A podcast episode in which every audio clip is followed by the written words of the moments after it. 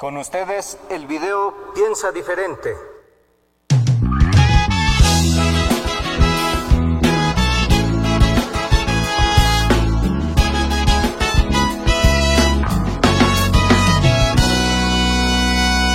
¿Por qué me tratas así? No entiendo. ¿Por qué me miras así? No estoy muerto. ¿Por qué siempre preguntas si seré capaz? Tiempos están cambiando. Hace rato que seguimos luchando. No soy un extraterrestre, soy tu amigo aquí presente. Algo tiene que cambiar. Tu indecisión de confiar en los demás. Piensa siempre en igualdad. Danos la oportunidad que nosotros también podemos y queremos Piensa siempre en igualdad, danos la oportunidad. Somos personas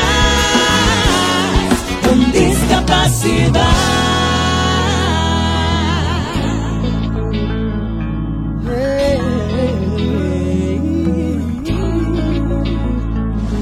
me tratas así? No entiendo. ¿Por qué me miras así? No estoy muerto. ¿Por qué siempre seré capaz? Los tiempos están cambiando. Hace rato seguimos luchando. Soy un extraterrestre, soy tu amigo aquí presente.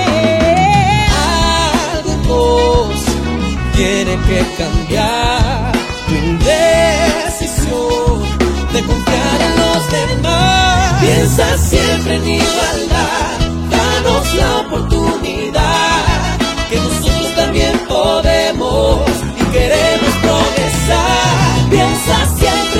siempre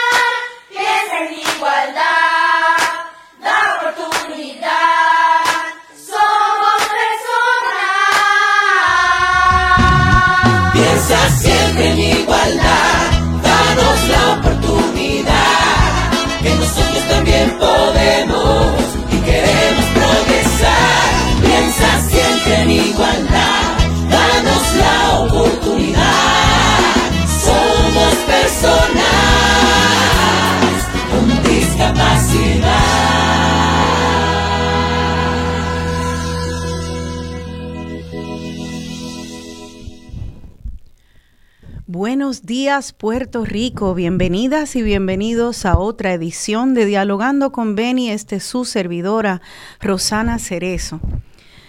Bueno familia, aquí llegando eh, a mitad de, octubre y por el tema de la canción pues ya pueden adivinar el tema del programa. Esa canción titulada Piensa diferente es una canción publicada por la UNESCO para crear conciencia sobre nuestras relaciones con las personas con discapacidad. Les confieso que en preparación para este programa, también antes, eh, cada vez que me topo con una persona con discapacidad o diversidad funcional, ahorita hablaremos de estos términos, cada vez que comparto como compartí con mi ahijadita Lorena, mi ahijada chilena de que, conocí a la familia cuando eh, viví por una década en California. Me hice muy cercana a una familia de chilena y tenía dos niñitas, mi comadre, dos niñitas eh, pequeñitas de dos años que, que luego bauticé, me hice su madrina. Una de ellas, ellas eran gemelas, pues Lorenita, era ciega y ella era de las dos gemelas la que siempre hablaba por la gemela eh, que era vidente. Siempre era la que era como la carta de presentación de esas dos hermanitas. Crecí a ver a Lorenita aprendiendo a correr bicicleta como una loquita por el estacionamiento del complejo de ella. Eh, y ahí fue mi primera lección Luego vi como Lorenita de, adolescente decidió que quería montar caballo y nosotras todas con el corazón en la boca dijimos que sí. Y con todas las debidas precauciones, Lorena se convirtió en una experta en montar caballos y hacer competencias de salto de obstáculos. Una y otra y otra vez, mi ahijada me desbarató estereotipos, retó mis miedos, me enseñó sobre el potencial humano de todas las personas. Y yo, con mis ojos videntes, eh, jamás me atrevería a hacer muchas de las cosas que ella hizo, ni a los 5 años ni a los 15 años. Así que esa fue mi primera lección. Hoy el programa eh, en el programa tenemos a tres invitados. Estos tres invitados, cada uno de ellos me dio a mí ayer una lección y espero que ustedes también puedan aprender de, ellas y él como, como yo. Eh, ¿Y cuál es la lección? Que los humanos venimos de distintas formas, de distintos tamaños, con distintas capacidades que a veces cuando no podemos correr, podemos saltar. Cuando no podemos tocar música, podemos cocinar. Cuando no podemos ser muy eh, intelectual, podemos tener un gran corazón y es hacer nuestro gran talento. Es diversidad. Y también venimos con una gama de diversidad funcional. Algunas personas, eh, en nuestro cuerpo, eh, tenemos todas nuestras extremidades otras no, o las tienen, eh, pero no las pueden usar de la misma manera. Somos todos humanos y en esa maravilla de diversidad el potencial humano brilla y se desarrolla y nos demuestra eh, cuán maravillosos podemos ser en el desarrollo de ese potencial y cuánto podemos aprender de nuestra humanidad en esa diversidad. Ese es el programa de hoy, un programa donde eh, cada uno de, los invitados eh, también demostrarán ese despliegue de potencial humano dentro de la diversidad de, de diversidad funcional. La primera invitada, entiendo que la vamos a tener por por Skype es María del Carmen Rodríguez. Ella es consultora en inclusión y accesibilidad para la discapacidad y ya la veo en pantalla.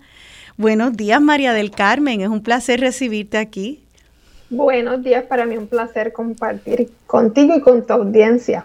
Muchas gracias. Y yo también he visto entrevistas tuyas en distintas redes, así que tú también eres entrevistadora. Es un placer compartir contigo como colega además.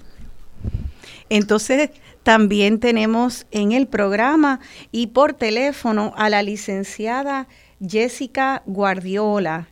Eh, Jessica eh, también es radio escucha del programa. Yo la había conocido antes y no lo sabía. Hablaba con ella por Facebook y no sabía que, que ella era luego la persona a quien invité para ser una de nuestras panelistas hoy.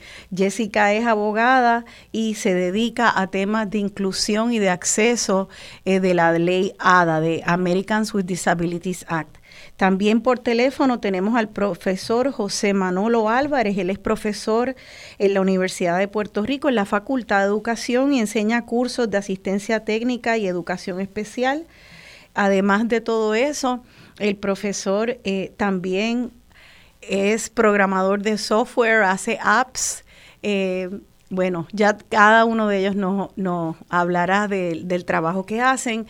Eh, están ahí en, en línea Jessica Guardiola y el profesor José Manolo Álvarez. Vamos a ver si lo escuchamos. Sí, yo estoy en línea. Buenos días. Buenos días, profesor. ¿Cómo está usted? Eh, me encuentro muy bien y agradezco la invitación a este tema tan importante y un placer y un privilegio compartir contigo y con tu audiencia. Muchas gracias, muchas gracias Manolo. Y creo que la licenciada Jessica Guardiola también está en línea. Jessica, ¿estás por ahí? Buenos días, me encuentro por aquí muy honrada muy feliz de compartir contigo y con tu audiencia. Muchas gracias, Jessica, a ti por estar aquí presente. Bueno, ayer hablé un poco con cada uno de ustedes en preparación para el programa y hubo consenso en cada una de las llamadas que antes de entrar a dar información sobre la especialidad de cada uno de ustedes eh, y el tema de, las leyes y del el estatus de la política pública, pública en cuanto a la población de personas con discapacidad, que antes de nada sería bueno tener una conversación sobre la realidad social que enfrentan las personas con discapacidad, eh, los prejuicios que todavía al día de hoy eh, tenemos las personas que no somos de esa comunidad, cuáles son los retos y cuál en realidad es la esperanza y el camino para avanzar. Así que me gustaría, ya que María del Carmen Rodríguez se tiene que ir eh, a las 10 de la mañana y quiero darle un poquito más de oportunidad antes de que se vaya, María del Carmen, arrancamos contigo. Sí, pues ciertamente eh, para tratar de, englobarlos un poco, una de las cosas eh, que más nos enfrentamos es cómo las otras personas nos ven a los que tenemos algún tipo de discapacidad o diversidad funcional. Y esto redunda en cierta manera en esas actitudes y en esas reacciones que como a veces yo digo, sin querer queriendo, nos segregan y nos marginan. Y entonces comenzamos a tener eh, esta dinámica de limitación de acceso a educación, a, lo que tiene que ver con empleo, a lo que tiene que ver cuando hablamos de toda la accesibilidad, no solo la física, sino eh, la sensorial y con la cognitiva. Y entonces eh, tenemos que estar luchando con una serie de situaciones y la raíz principal es esas actitudes, esas eh, esos secos inconscientes, como dice la, literatura más reciente, de cómo vemos a esa persona. Y yo conversaba ¿verdad? con Roxana que cuántas veces vemos a la población con diversidad funcional en, medios, y me refiero principalmente cuando tienes una discapacidad o diversidad funcional visible, cuántas veces lo vemos, cuántas veces cuando salimos interactuamos con una persona con diversidad funcional. Y eso nos hace eh, en muchas ocasiones a tener unas interacciones que realmente desconocemos. Es como que, ¿y cómo me enfrento y cómo lo manejo? Por otro lado, no es por nada, pero la audiencia que debe estar conectada, ¿cuántos no conocemos alguna persona con diversidad funcional en nuestra familia? Y yo invito a la parte de cómo interactuamos con esa, con esa persona. ¿Cómo nos sentimos cuando interactuamos con esa persona? ¿Qué retos esa persona ha tenido? Y entonces eso nos ayuda a un poco a ver cómo nosotros interactuamos con la población con diversidad funcional. Lo estoy mencionando a grosso modo, pero ciertamente la raíz, como mencioné, es cómo vemos a la población, cómo, cómo quizás relegamos, y en muchas ocasiones hay miedo, en muchas ocasiones hay desconocimiento, pero cómo podemos manejar eso para promover ¿verdad? todo lo que tiene que ver con la inclusión.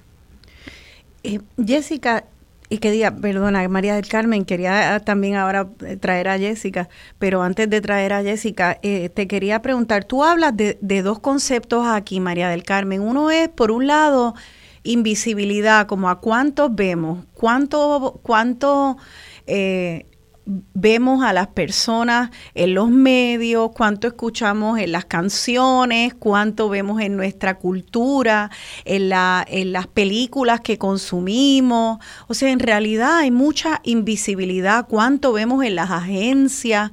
Y luego el otro tema, una vez vemos a una persona con discapacidad, tú nos planteas cómo la tratas y qué dinámica humana estableces con la persona que tiene discapacidad. Así que aquí hay por, por un lado la invisibilidad y por el otro lado, una vez ves a esa persona y te topas con ella, eh, ¿qué, sentimientos afloran en ti? ¿Qué prejuicios pueden haber? Eh, tú como una, una persona que consultora en, en, este, en esta área, eh, que ayudas a mover la política pública en cuanto al acceso a personas con discapacidad de movilidad. Te pregunto, ¿me puedes hablar de tu experiencia o de experiencia de otras personas en cada tema? Primero, invisibilidad y luego la dinámica que se crea una vez es vista la persona con discapacidad por alguien que no la tenga? Pues una de las cosas con respecto a la invisibilidad, en mi caso que tengo una discapacidad física que es evidente, ¿verdad?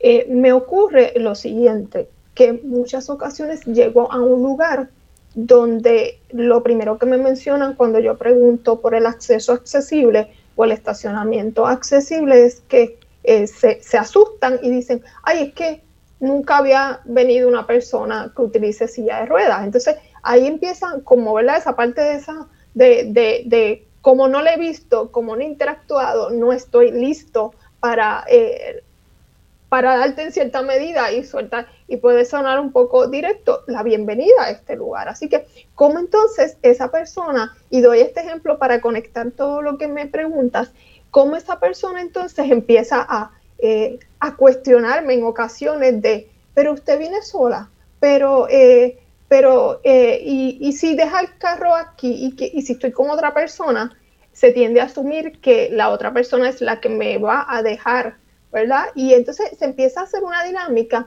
que en muchas ocasiones refuerza, ¿verdad? Y dificulta el que tú te sientas bienvenido, bienvenida, más allá de las facilidades, etcétera, que podamos decir, pero es esa interacción que entonces la persona busca alternativas pero igualmente pasa que tengo que promover esas alternativas. Por otro lado, ¿verdad? Yéndonos por ambos lados, me ocurre cuando la persona automáticamente me dice, eh, ¿cómo te podemos ayudar? Y ahí es cuando uno ya dice, ok, perfecto, puedes ubicarme aquí, esto o lo otro, o si tienes esta alternativa, y ahí fluye.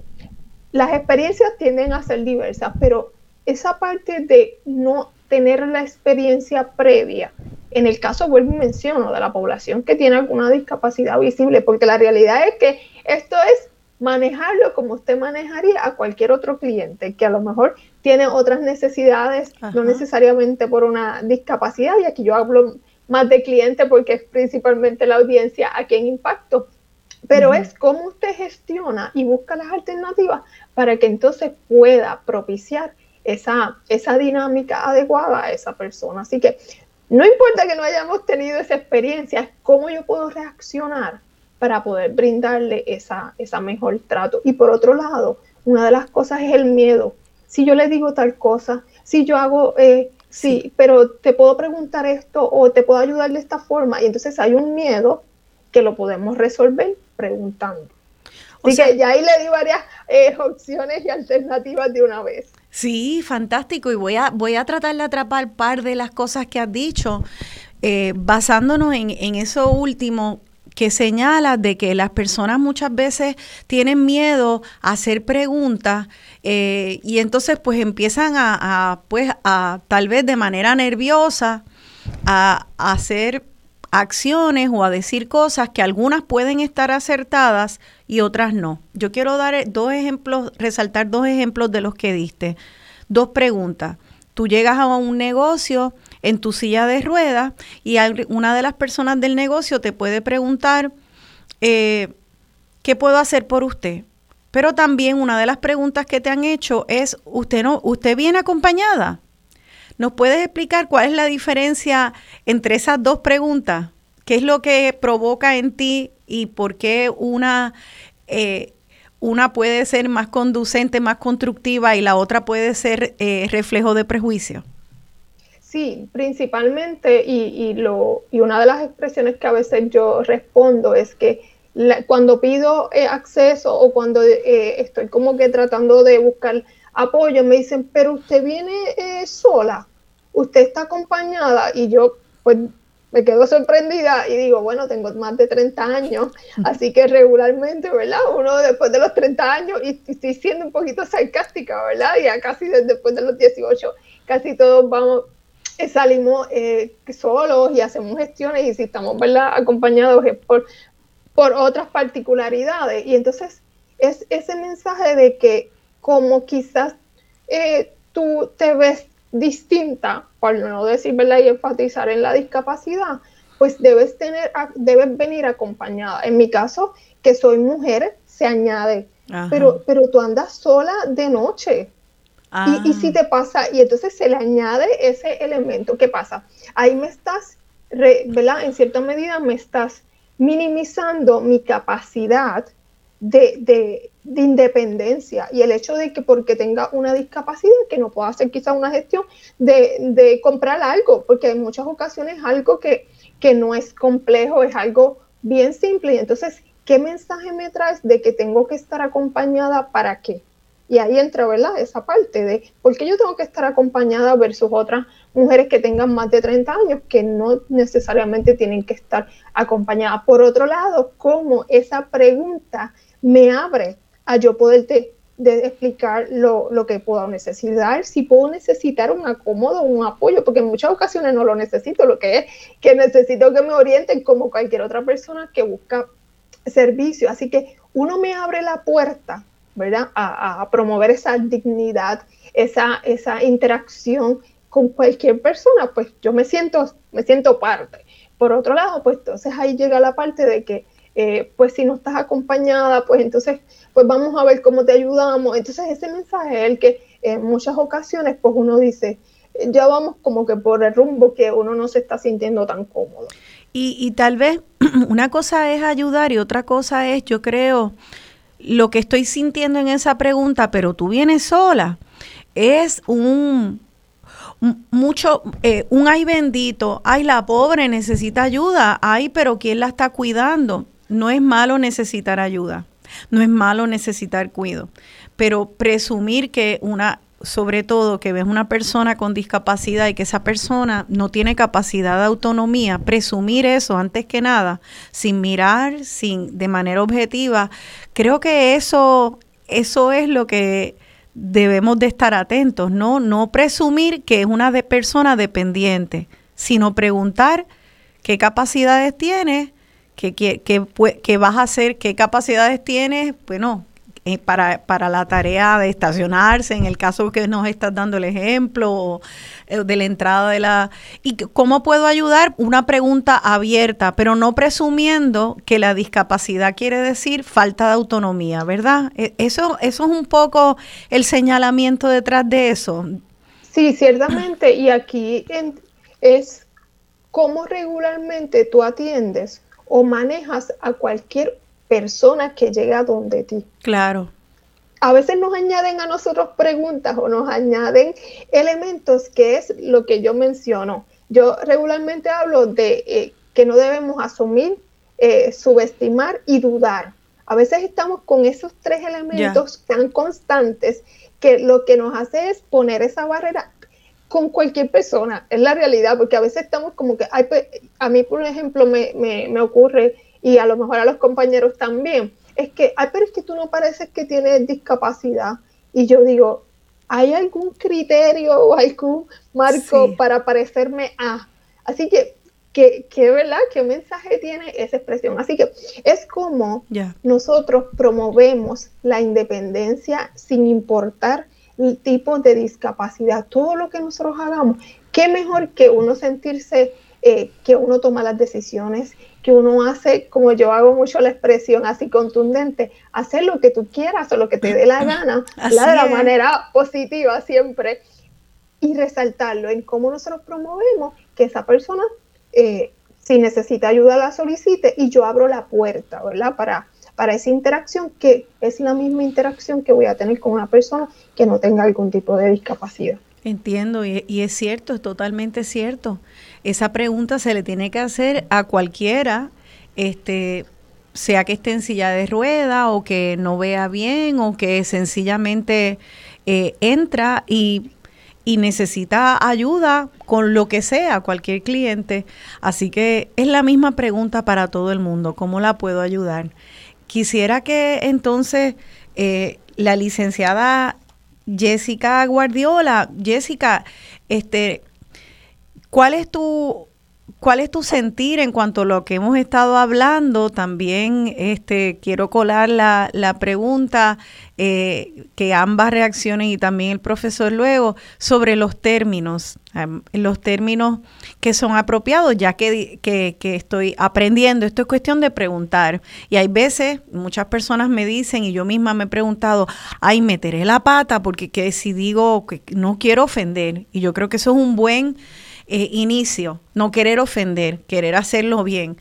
Entonces, para eso, pues nos tenemos que educar. Y yo para hacer este programa, yo decía, Dios mío, ¿será que discapacidad no se debe usar? De hecho, hasta le pregunté a la amiga Liani Caban Reyes, que fue eh, la persona que sirvió de enlace para, para como coproductora del programa, a quien le agradezco eh, toda su ayuda. Y le pregunté a Liani, que se especializa en estos temas, oye, esa canción está como obsoleta, está usando la, palabra discapacidad, es, eso ahora es ofensivo. Liani me dijo pues que hay, hay como en la misma comunidad eh, distintos usos, términos diferentes, diversidad funcional o discapacidad. Así que quisiera que ustedes reaccionaran también a eso. Vamos a darle el turno ahora a la licenciada Jessica Guardiola. Jessica, ¿qué, qué tienes que decir sobre esto? Los términos que usamos, cómo los abordamos. Cuéntanos. Gracias, muchas, muchas, muchas gracias por la oportunidad. Eh, como había dicho, eh, yo soy de este programa desde que lo conducía tu papá y como te mencionaba eh, cuando conversamos en preparación para el programa, para mí eh, la clave de todo lo que han estado hablando es precisamente lo que yo te decía que aprendí de tu papá a través de este programa, que es el respeto a la diversidad. Qué linda, gracias. Sí, y, yo creo que eh, esa frase puede resumir todo, pero ya que tenemos la oportunidad, pues, pues, voy a abundar un poco y también contestando lo que preguntaste sobre los términos. Em, mira, e, esa experiencia personal que tú compartiste con tu te dio la oportunidad de poder entender que la discapacidad es simplemente parte de la diversidad humana y que no tiene que ser una limitación para poder desarrollar las capacidades que esa persona tiene, más allá de las discapacidades y limitaciones que sí pueda tener también. Entonces, esa es la conciencia, yo creo que, que debemos llevar con este programa, eh, tú, los compañeros y yo, eh, de que se entienda que cuando hablamos de discapacidad, de diversidad funcional, de impedimentos, que todos estos se consideran términos correctos eh, actualmente, simplemente que precisamente por la diversidad hay unas personas que prefieren unos y otras personas que prefieren otros. Pero sí hay términos que debemos concientizarnos, que debemos eliminar eh, son esos términos de los que debemos vaciarnos, esos conceptos y estereotipos que tenemos sobre la discapacidad, de que tenemos que vaciarnos para podernos llenarnos de los, de los conceptos correctos. Entonces, primero, eh, vamos a plantearle a la audiencia, ¿usted eh, piensa que una persona que utiliza silla de ruedas podría tener la experiencia de tirarse de un paracaídas o, o de bucear eh, debajo del agua. Eh, ¿Usted piensa que una persona sorda podría dedicarse a ser músico profesional, eh, actriz profesional o ser empresaria? ¿Usted piensa que una persona sin brazos y sin piernas puede ser locutor de una cadena de televisiva internacional de deportes eh, y o puede ser conferenciante internacional. Eh, ¿Usted piensa que una persona con una condición psiquiátrica puede ser exitosa en, en su vida profesional y personal? Eh, ¿Usted piensa que una persona totalmente ciega puede ser profesor de maestría en programación de computadoras, pues todos estos son ejemplos reales, eh, muchos de ellos de personas puertorriqueñas y el último de el compañero invitado José Manolo Álvarez. Entonces, eh, muchas veces en este tipo de ejemplos algunas personas dirían, wow, no, no pensaba que una persona con esa limitación podía hacer eso. Eh, por ejemplo, uno de los atletas más reconocido en los Estados Unidos, es un atleta totalmente ciego, ganó medalla olímpica en el deporte de lucha olímpica. Entonces, así mismo podría dar muchísimos más ejemplos, pero el punto es que eh, antes de pensar en las limitaciones que tiene una persona con discapacidad, debemos pensar simplemente que es un ser humano con necesidades como cualquier otro y con limitaciones y con capacidades como cualquier otro ser humano. en cuanto a los términos, los términos eh, correctos siempre es primero llamar a las personas por su nombre. Pero si tienes que hacer referencia a que tienen una condición, pues por ejemplo en mi caso, yo soy una persona ciega, soy una persona con una discapacidad visual, pero no soy una persona discapacitada porque tengo capacidades. Eh, términos que tenemos que eliminar son términos como minusválido, inválido. O sea, si analizamos lo que estamos diciendo, estamos diciendo que la persona no tiene valor o que tiene menos valor. Y precisamente el mensaje que estamos llevando es que todos estos conceptos que hemos explicado y experiencias que son peyorativas, que desvalorizan a la persona con discapacidad, vienen del concepto de vernos como personas de segunda, tercera categoría. Por eso digo que aquí la clave es el respeto a la diversidad. Muy bien, con impedimentos, personas con discapacidad, personas con diversidad funcional pero no discapacitadas, sino personas con una limitación que también tenemos capacidades. Jessica, nos tenemos que ir ahora a la pausa. Qué excelente explicación. Vamos a seguir aprendiendo. ¿Qué nos define? ¿Cuál es nuestra identidad? Estamos todos en el mismo bote, en este en este planeta de diversidad humana y de vida, aprendamos entonces uno de los otros eh, para tener respeto y crecer en conocimiento y apoyarnos en el desarrollo de nuestros potenciales. Vamos a la pausa y cuando regresemos vamos a hablar de esto, de qué nos identifica, cómo nos identifican otros. Estamos hablando de la realidad de las personas con discapacidades en Puerto Rico, aquí en Dialogando con Beni así no estoy muerto porque siempre preguntas si seré Vamos a ponerle más hora al día, vamos a crecer para que haya más sabiduría, vamos a dejar de querernos un poco más. Y vamos a echarle una mano al que está detrás, vamos a quitarnos la rebeldía, vamos a pelearnos con quien se lo merecía, vamos a cuidar la mano que da de comer, aunque tu alma de noche no duerma bien. Vamos a olvidarnos de la hipocresía, que si no daremos para vivir el día a día. Acuérdate que mis ganas valen por dos, que a ti te dieron. Ventaja y en la razón quiero enseñarte yo la valentía, quedarme esperando, mirando los días desde aquí, mirándote desde aquí. Soy yo, el que también quiere una vida, soy yo, el que ya sabe lo que quiere, soy yo, queda contigo, soy yo soy yo,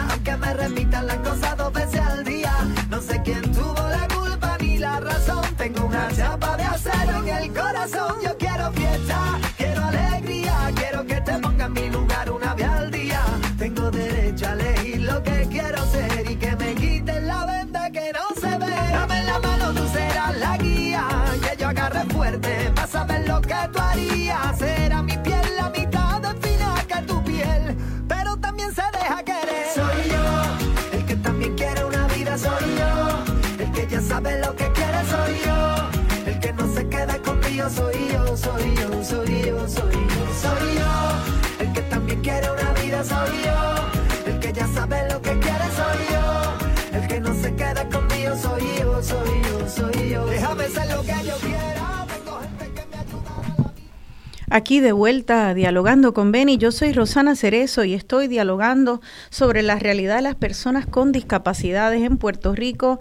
Eh, Nuestras panelistas, María del Carmen Rodríguez, la licenciada Jessica Guardiola y el profesor José Manolo Álvarez, quien pronto entrará también a la conversación. Esa canción se titula Soy yo, de un español jerezano llamado Raúl, y es una de las canciones que usan allá en España la comunidad em, de personas con diversidad funcional como una bandera de, la causa.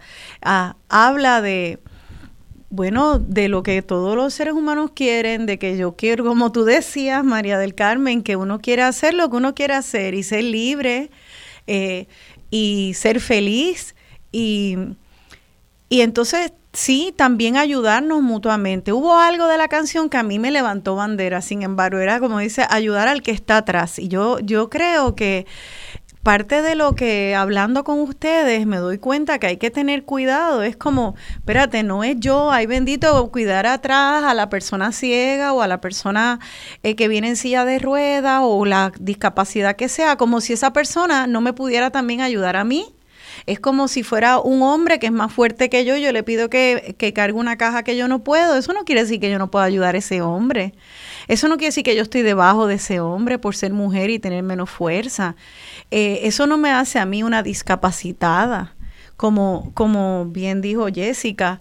Eh, y de hecho, Jessica, te agradezco que hayas dado los ejemplos de todos los potenciales que pueden sorprender a las personas de los logros que han conseguido muchas personas eh, con discapacidad, uno de ellos siendo el mismo eh, tú misma, ustedes mismos, porque María del Carmen Rodríguez, siendo tan joven, es consultora eh, en estos asuntos de inclusión y accesibilidad a negocios en nuestro país. O sea, ella es activista para hacer esto un mejor país y una mujer joven.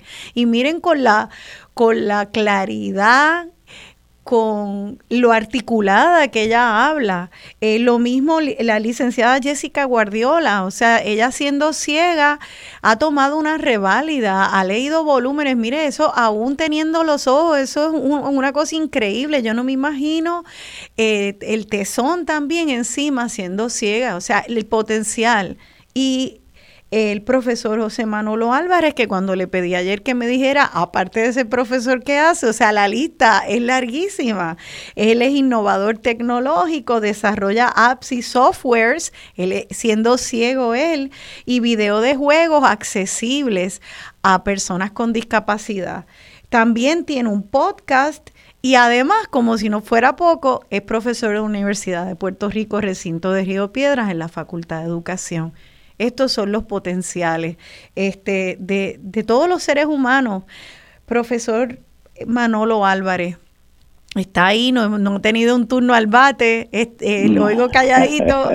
estoy aprendiendo y eso es importante, así que estoy disfrutando de este tema. Qué bien. Pues, ¿cuál es su sentir en cuanto a los temas que hemos estado hablando? Coincido con las compañeras y esas excelentes eh, presentaciones que han hecho. Yo le voy a hacer una pregunta a la audiencia y con eso desarrollo mi respuesta. Si yo le pregunto a tu audiencia que me definan qué es para ellos una persona ciega. Entonces, esa pregunta eh, yo la hago muchas veces cuando doy charlas, cuando doy conferencias. Tengo que decirte que lamentablemente a veces saco la estadística, le digo, escríbanmelo en un papelito para sacar la estadística y tener métrica.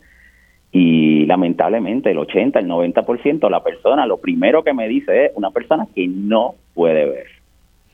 Entonces fíjate que ya me estás juzgando por lo que no puedo hacer, por algo que tú entiendes, ¿verdad?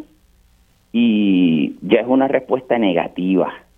Hmm, Entonces, de persona ciega ahí viene el término de invidente y ahí viene el término de no vidente, porque me estás juzgando porque soy una persona ciega. ¿y dónde quedan mis fortalezas? ¿Ves?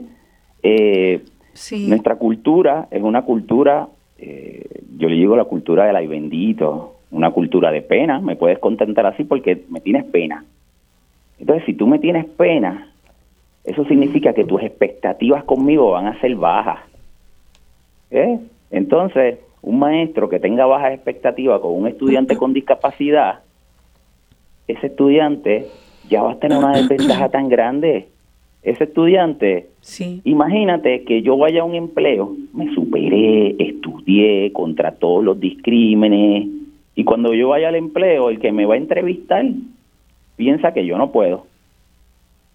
¿Ves? O sea, las actitudes, sin duda, es la barrera más grande que tenemos que sobrepasar. ¿Por qué? Porque en nuestra sociedad, y eso mira, empieza con nuestra familia. O sea, mi familia, mi mamá y mi papá, que en paz descansa, me sobreprotegían. Entonces, desde Claro. nuestra misma casa hasta luego los profesionales que nos sirven, ese es un consejo que le puedo dar a la audiencia, usted crea en la población que usted sirve. Y usted no está para diagnosticar lo que yo puedo y lo que yo no puedo hacer, y menos si me está conociendo. Usted está para explorar y desarrollar mi potencial. Y eso tiene una relación directa, ¿verdad?, con los términos que utilizamos, que la licenciada Guardiola muy bien explicó, ¿verdad?, que nunca deben de ser peyorativos y siempre debemos de procurar en promover, ¿verdad?, lo que sí nosotros podemos.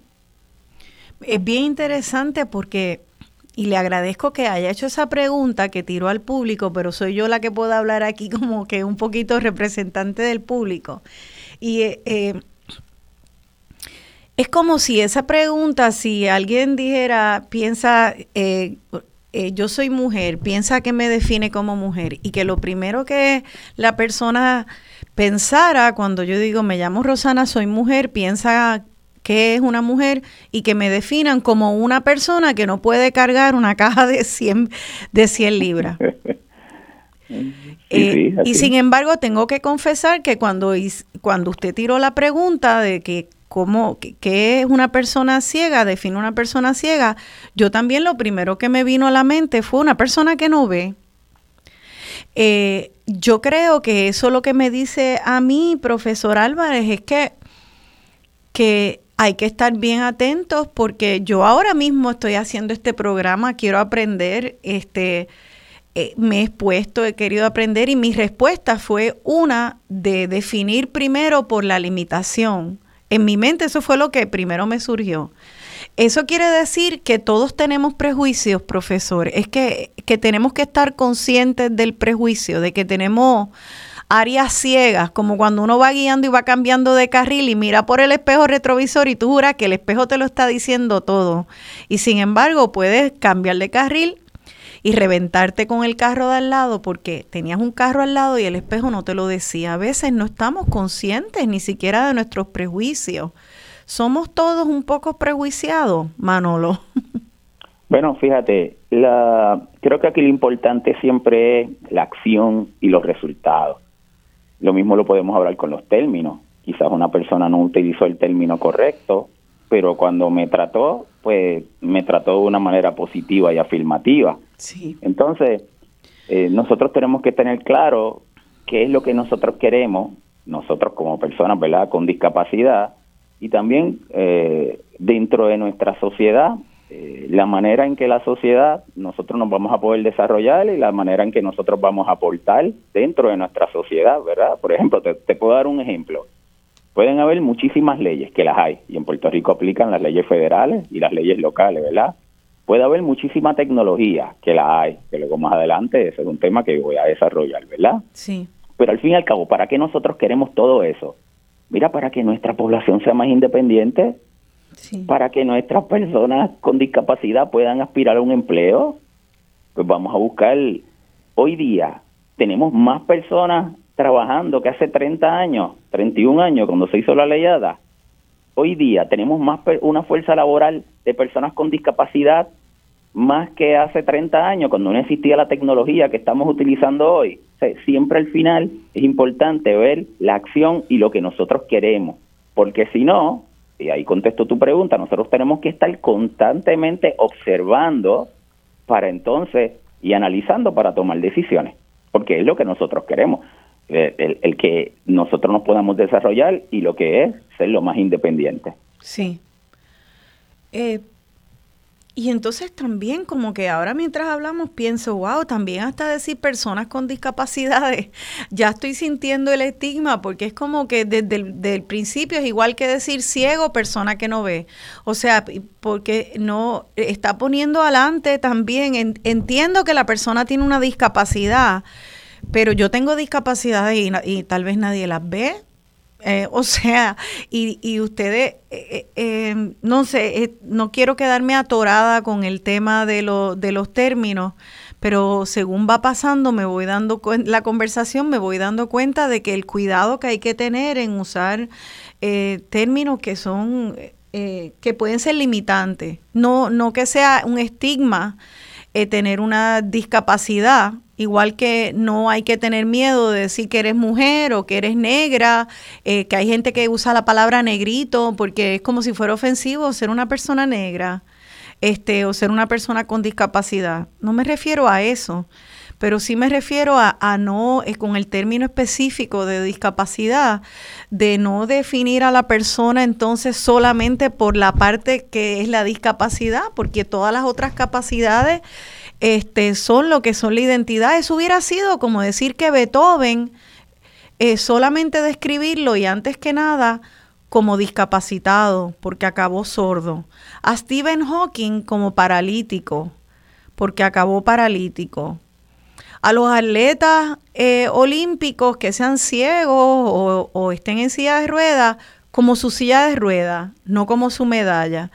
Qué problemático qué problemático esto y, cómo uno maneja esa identidad como ser humano con una persona con discapacidad eh, y, a nivel de, política pública, como ya, como ya María del Carmen está a punto de irse, yo quisiera, María del Carmen, que tú me digas eh, en concreto, en, en tu trabajo, cómo entonces tú haces a nivel individual como consultora de inclusión y accesibilidad y crees que y recomiendas que se haga en la sociedad para que empecemos a movernos hacia ser más justos y poder promover las capacidades? Sí, y aquí quiero mencionar algo de lo que estaba mencionando el compañero. Eh, aquí simplemente es acción y esto es un proceso de aprendizaje. Yo asocio el que por ejemplo, una materia que quizás anteriormente no has conocido y empiezas a descubrir que eh, es este elemento, este elemento, y ahí ya estás cambiando las percepciones, cambiando o, simplemente no tenías nada de idea sobre eso. Pues así mismo es este proceso, el proceso de, de experiencia. Uno de los recursos claves es las interacciones, las interacciones con todos los seres humanos son la fuente de aprendizaje más valiosa. Y a raíz de eso, ¿cómo yo acciono? Y aquí está el elemento de identidad. Hay personas que te van a decir que eh, no tienen ningún problema en que le digas discapacitado, it's fine. Pero igualmente, aquí, ¿verdad? Entre esa parte de resaltar que es una persona y todo dirigido a esa dignidad del ser humano. Ahora bien, como hemos mencionado aquí, elementos, actitudes, elementos de acciones y elementos, yo diría, porque a veces esto de capacidades y limitaciones a veces nos sigue segregando un poco, yo diría en promover y facilitar el acceso. Y el acceso en todas sus vertientes, en que si yo voy a brindarte un servicio, si yo voy a interactuar contigo, a conocerte, eh, cómo yo lo facilito, cuáles son esas estrategias que uno de por sí utiliza para uno conocer a alguien o para uno venderle a alguien. Uno empieza, ¿verdad? Como hacer esa dinámica lo más nice, lo más cordial. Pues justamente como esa, ese, eso lo, tras, ¿verdad? lo transferimos en todas las gestiones que hacemos. Así que sumamente importante la educación, por más que, eh, que, que suene repetitivo, es esa educación, esas interacciones, esas experiencias, hacer las preguntas con respeto, sin, sin añadirle muchas veces esa asunción de asumir. A veces hacemos preguntas cargadas con, con asumir. Pues mira, esas preguntas abiertas, porque es un proceso de aprendizaje. En mi caso, una de las cosas que yo le digo a la gente es, yo no tengo problema en que me preguntes. A menos que tú me preguntes porque me vistes como que ni me interactuaste ni me saludaste y me empezaste a preguntar por mi discapacidad, ahí yo como que me siento como que eh, eh, eso regularmente uno no lo hace, pero regularmente nosotros estamos dispuestos a clarificar y, y a brindarte la información. ¿Por qué? Porque sabemos, yo digo, no todo el mundo tiene la misma discapacidad que yo tengo y cómo lo aprendemos, pues con esa dinámica de interacción y de conocimiento. Así que para mí es clave eh, romper con los miedos que tienen las empresas y, lo, y el personal de las empresas, porque, porque está la parte de, de la preocupación de si demandas, que tenemos muchas leyes, eh, que si lo hago mal, etcétera. Y también, pues, fortalecer definitivamente lo que tiene que ver con toda la educación, ese apoyo y el otro aspecto es los elementos de accesibilidad, accesibilidad física, accesibilidad sensorial, me refiero ¿verdad? a que eh, las personas puedan saber dónde están, la que tiene que ver con la comunicación también en Braille, etcétera, y la cognitiva, que también tiene que ver con, con esos, eh, todos esos elementos que facilitan la comprensión de los servicios o las interacciones que vamos a tener o los productos que vamos a brindar. Así que también el elemento bien importante que bueno, no lo puedo ampliar, la tecnología. La tecnología llegó para quedarse. ¿Qué tan accesible es esa comunicación? ¿Qué tan accesible esos espacios tecnológicos? Así que miedos, educación, actitudes y acción. Pienso que esos son los cuatro elementos que todos, que todos podemos hacer. Fantástico. Y, estoy tratando aquí de extrapolar de, otros terrenos y otros otras situaciones que puedan tener hilos conductores con esto. Y María del Carmen, yo he leído mucho, por ejemplo, eh, de estudios donde encuentran que espacios que han sido normalmente cerrados a mujeres, como por ejemplo todo lo que tiene que ver con finanzas y economía, eh, leyes, espacios que normalmente eran por siglos, tradicionalmente de hombres, cuando entran las mujeres, se empieza a transformar eh, de una manera positiva. Compañías que ven más ganancia, se abren las, las maneras de abordar de manera creativa problemas. Eso se vio durante la pandemia con muchos países que tuvieron gobernantes mujeres, que tuvieron respuestas más rápidas. Eh, eso es muy interesante, pero no es exclusivo de las mujeres. Eh, estudio tras estudio demuestra que mientras más diversidad haya en género, orientación sexual, raza, clase social, económica, diversidad funcionales, más rica se hace eh, esa, esa empresa o, es la misión de la organización. Eh, en términos de, de esa de esa inclusión en la fuerza laboral, ¿cuántos avances han habido eh, con pues la en Puerto Rico en particular? Pues nos falta muchísimo. los datos más recientes es que aproximadamente un 22% de la población que tiene algún tipo de discapacidad o diversidad funcional están en la fuerza laboral. La mayoría de ese porcentaje es a tiempo parcial. Eh, y entonces todavía hay, si lo comparamos con la población sin discapacidad, es casi el doble de diferencia. Entonces, eh, hay, ¿verdad? Hay, ciertos elementos que aún nos faltan, porque las leyes estamos, honestamente, estamos llenos de leyes, ¿verdad? Como Manolo, mencionó la parte de lo que es la federal y la estatal. Así que, más allá de leyes, es como abrimos las puertas en esas convocatorias, en esas dinámicas. ¿Para qué? Para que la población con cualquier tipo de diversidad funcional puede darse la bienvenida y puede sentirse parte de esa empresa. Y lo que mencionaste es clave. Piense usted cuando usted se está tomando un cafecito junto con sus amistades o con sus familiares y hablando de cualquier tema, como uno menciona un elemento, otro menciona otro elemento y otro menciona otro elemento y usted, oye, no lo había visto desde esa perspectiva justamente así es la diversidad en estos espacios, ¿verdad? De cuando hablamos no solo del ámbito privado, sino también gubernamental, como, como dicen por ahí, sentamos a la mesa a recursos diversos, no solo trasfondo educativo, profesional, sino también que sus experiencias de vida también sean distintas, porque nos va a invitar y nos va a hacer a ver las cosas de otras perspectivas que quizás no habíamos eh, identificado. ¿Y qué pasa? Como bien menciona, los beneficios cuando hablamos de diversidad a la población con discapacidad, pero en toda su manifestación, lo que tiene que ver con el cambio en la cultura, porque esa interacción con personas distintas me ayuda a mí, que quizás no había tenido interacción anterior con diferentes diversidades, a ver las cosas desde otra perspectiva, a poder abrirme a hacer quizás preguntas y clarificar eh, dudas que tengo. Lo que tiene que ver también con innovar. Oye, claro. tenemos que seguir evolucionando. Pues mira, el fulano me sugirió tal elemento, porque que jamás a lo mejor otro lo hubiese considerado. Así que nos falta mucho por hacer. Puedo mencionarle que yo estoy trabajando en unos proyectos con eh, con una empresa, ¿verdad? Una empresa que tiene que ver con apoyar para, para, educar y acompañar en cierta medida a poder fomentar esa empleabilidad de la población con diversidad funcional y seguimos haciendo varios proyectos relacionados porque aún nos falta mucho y eh, Roxana, somos muchas las personas con diversidad funcional aquí en Puerto Rico. Así que eh, eso te quería preguntar.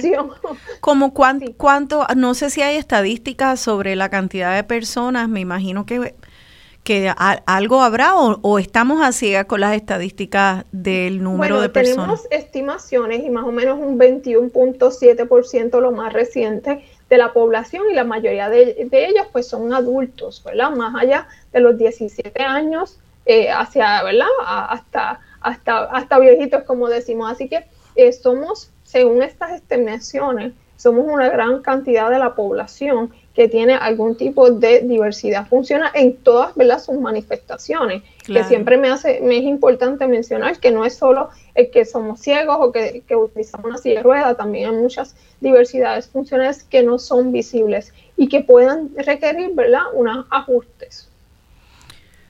Eh, Ay, Dios mío, me quedaría hablando contigo todo el, todo el tiempo también y veo que ya se nos acabó este segmento y sé que te tienes que ir a un compromiso previo, pero yo espero que podamos hacer otros programas eh, que tengan que ver con pues lo específico de y entrar un poquito más profundo entonces María del Carmen, pero eh, te agradezco que hayas estado con nosotros hasta ahora y, y nada, por favor vuelve al programa. Sí, de verdad que gracias por, la oportunidad y les comparto. Voy rumbo a la antigua base Roosevelt Road para las facilidades de quinoterapia Puerto Rico, eh, donde vamos a estar grabando uno, un programa que es dirigido a la población con diversidad funcional que se llama Madre Fajona, una madre con, de una hija con diversidad funcional. Y estas son colaboraciones, cómo unimos, eh, ¿verdad? Grupos distintos dirigidos a poder concientizar, a poder facilitar y así que y en el Roosevelt Rose está trabajando un proyecto espectacular que se que es un parque inclusivo, así que tienen que estar bien pendientes porque hay muchas cosas muy espectaculares que se están trabajando en Puerto Rico y quiero cerrar con la parte de las colaboraciones, con las partes de la acción y de que tenemos que romper eh, ciertamente esos miedos que a veces nos limitan y como yo siempre digo, la inclusión y la accesibilidad beneficia a todo. Y mi compañera Jessica y mi compañero Manolo son espectaculares, así que para mí ha sido un placer compartir este espacio con ellos. Y por cierto, con Jessica hemos pasado situaciones bien complejas de acceso, que ha sido una dinámica bien interesante entre las dos, que somos así bien, eh, bien activas, así que ha sido, pero lo hemos enfrentado. Así que gracias por la invitación y nos mantenemos en comunicación definitivamente. Gracias a ti, María del Carmen, y pueden encontrar a María del Carmen en las distintas redes, en YouTube hay programas de ella eh, tratando estos temas. Es María del Carmen Rodríguez, así es que te pueden conseguir en YouTube, María del Carmen. Sí, me pueden conseguir en todas las redes sociales con María del C. Rodríguez Morales. Y mi página web es más fácil y te dirige a todos www.mariadelc.com con valiosos recursos para poder eh, llegar a lograr la real inclusión a todos. Perfecto. Pues nos despedimos de ti, pero es un hasta luego. Gracias María del Carmen. Y ustedes, por favor, quédense con nosotros que vamos a seguir en el próximo segmento con la licenciada Jessica Guardiola y el profesor José Manolo Álvarez para aprender cómo podemos crecer como país sencillamente queriéndonos un poquito más y ayudándonos a desarrollar nuestras capacidades. Estamos en Dialogando con Beni.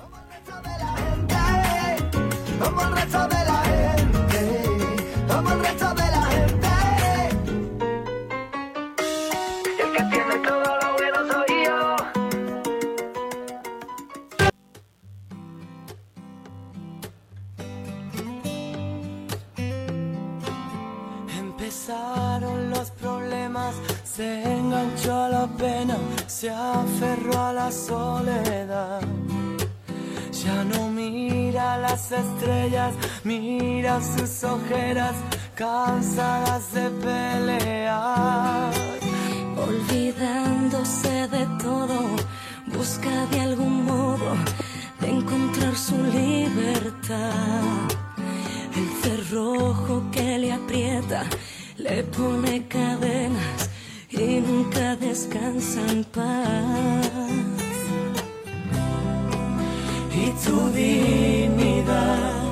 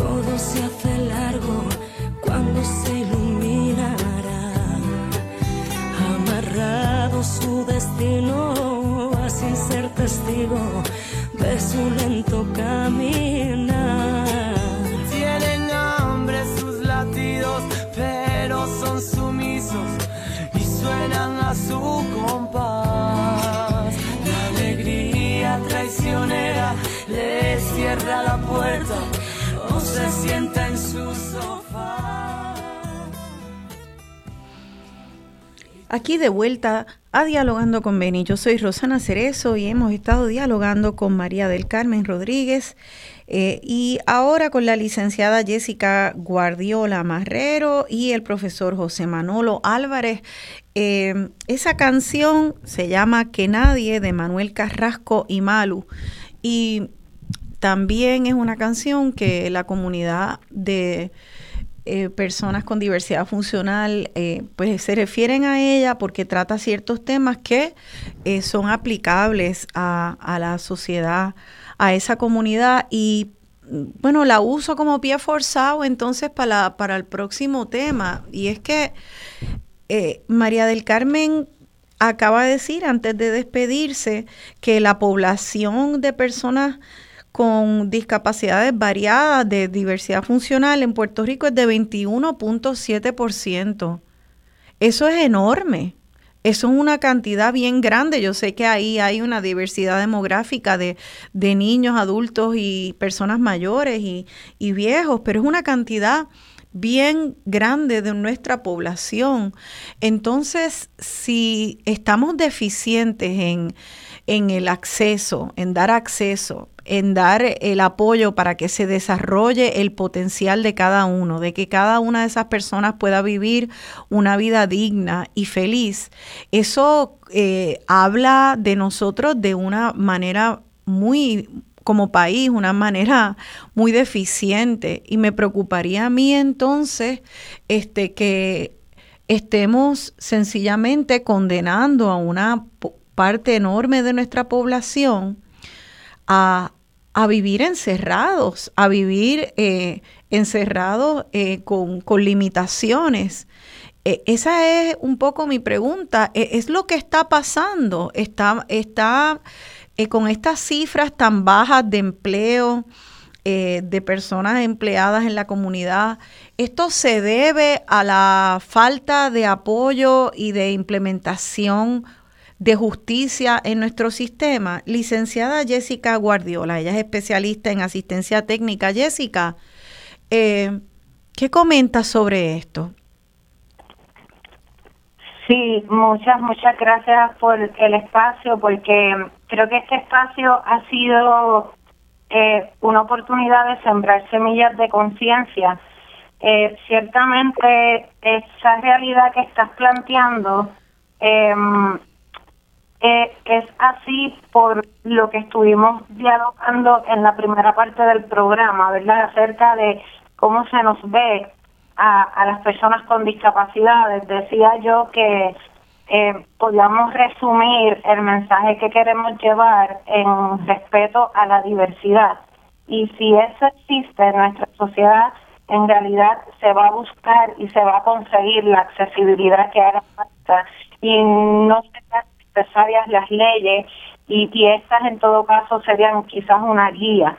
La, yo como profesional del derecho, como abogado y notario en Puerto Rico, eh, me dedico precisamente a educar y a trabajar eh, para que se dé a conocer las leyes y, y, pues las regulaciones tanto federales como estatales que aplican para que esa inclusión sea posible. Pero en la práctica, si no hay ese respeto a la diversidad, esto se convierte solamente en una cuestión pro forma. Entonces, en ese sentido, quisiera comentar un poco, eh, abonando a lo que ya se había dialogado.